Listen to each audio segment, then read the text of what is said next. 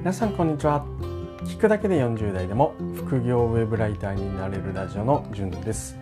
この放送はウェブライターとして実際に僕が経験したことや得たノウハウなどを毎日発信しています。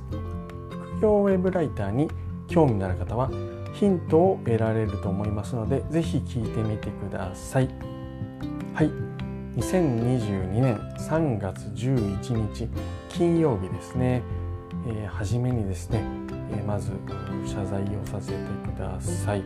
え僕のスタイフにですね、え質問をいただいていたんですけれども、え僕が全く気づかずにですね、え回答をしていない、え質問がありました、えーと、名前が書いていなかったのでどなたからの質問かちょっとわからないんですけれども、えー、本日、えー、遅ればせながらですね、えー、回答をさせていただきたいと思います。質問をいただいた方ですね申し訳ございません、えそして質問ありがとうございました、えまずですね、え本日いただいていた質問について読み上げさせていただきます。はじめましていつも勉強させていただきありがとうございます。1月からウェブライターを始めたものです。1文字1円の案件を獲得することはできたのですが執筆に苦戦しています。じゅんさんは具体的にどのような手順で執筆されていますか？リサーチの仕方や下書きは何にしているかなど教えていただきたいです。よろしくお願いいたします。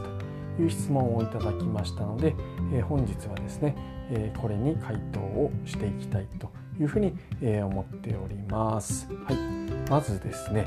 え文字単価1円の案件を獲得できている方ということで、はい、えー、おめでとうございます。えー、すごいですね、えー、多くの人はですね、まず1円の案件を獲得するのに、まあ、結構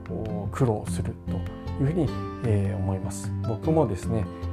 えウェブライターを始めた当初は0.5円の案件でした。はい、なので1つ目に伝えたいことは、えー、自信を持ってくださいと いうことです。はい、えー、まずはそれを伝えたかったなというふうに思ってちょっと回答にはなっていないんですけども、えー、自信を持ってくださいということをまず伝えたかったです。はい、で具体的なですね執筆手順という質問をいただきましたので僕がですねやっている方法というのをちょっと簡単にえ説明していきたいなっていうふうに思います。でまずはですね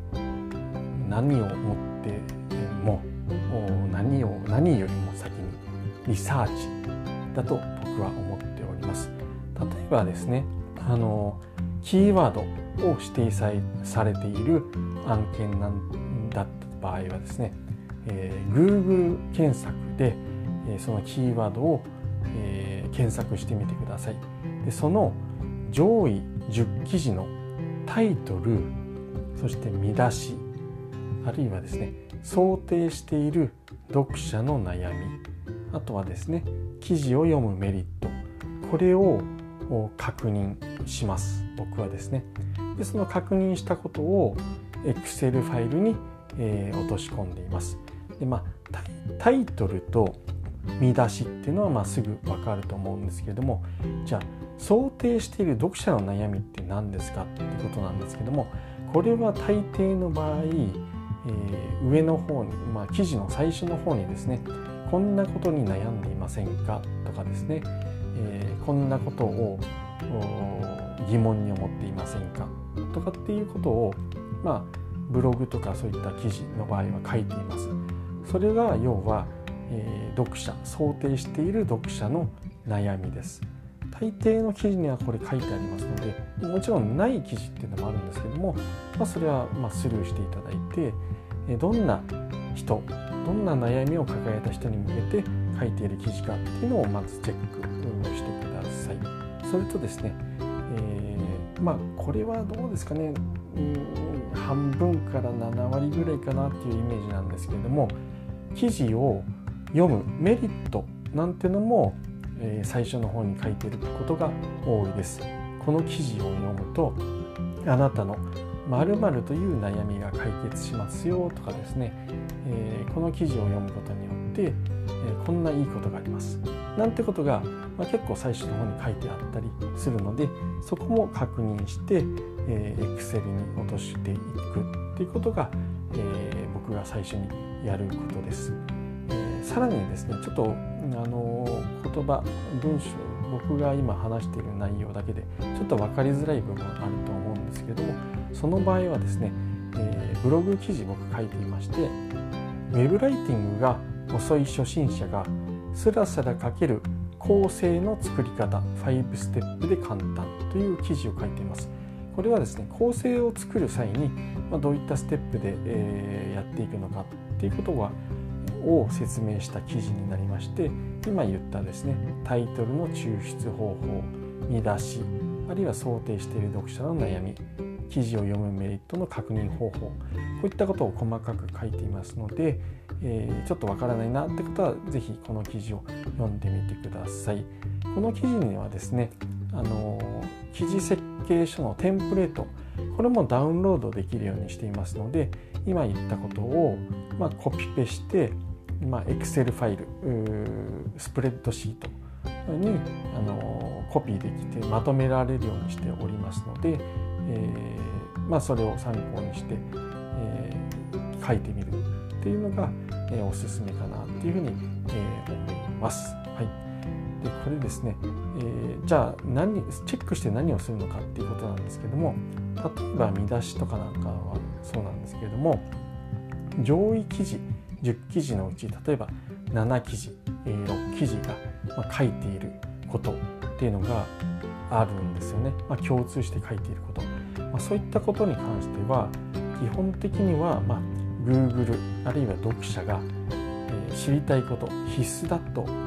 いうふうに、えー、思われていること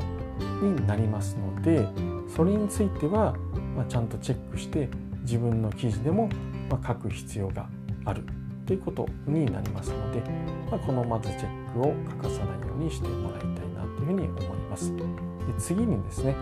あのこの上位10記事、まあ、今言った通りタイトルとかリサーチをチェックするほか、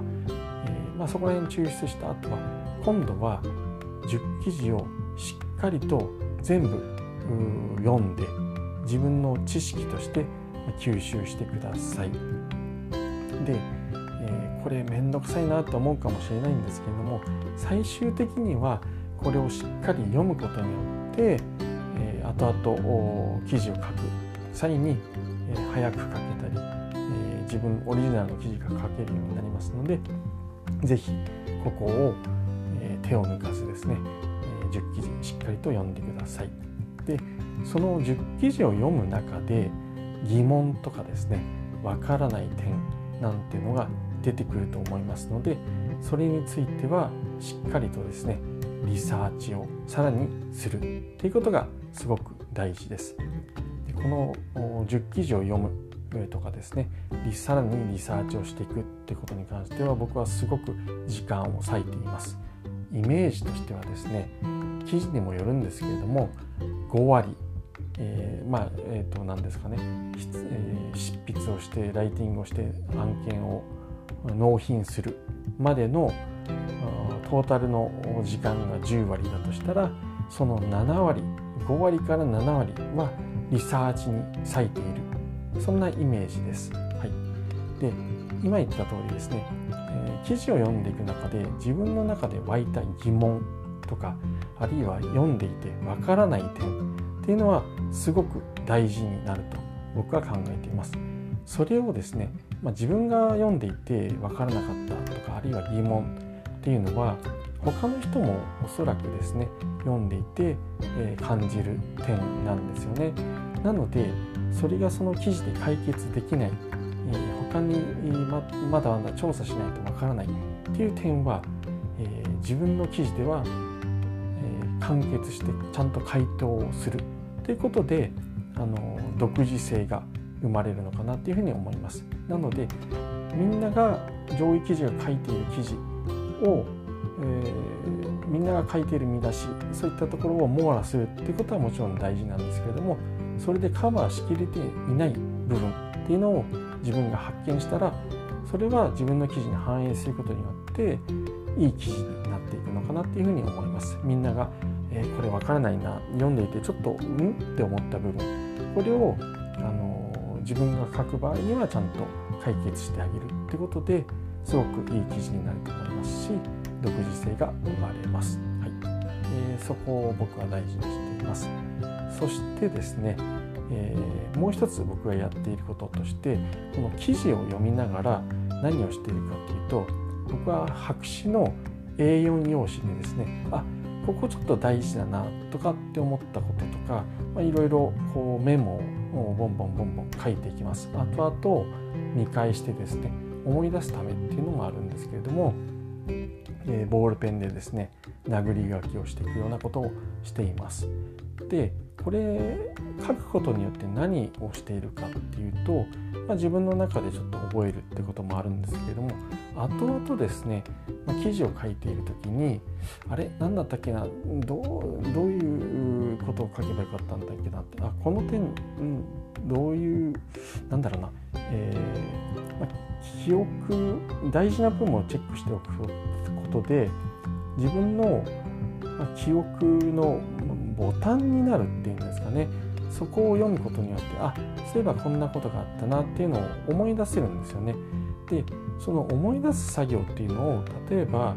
今言った上位10記事を直接読んでしまうとどうしてもそこに、えー、寄せてしまって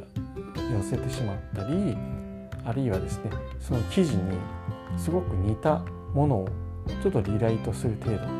みたいになっちゃうんです。でこれは僕の経験上なんですけどもそうするとどうしてもですねあの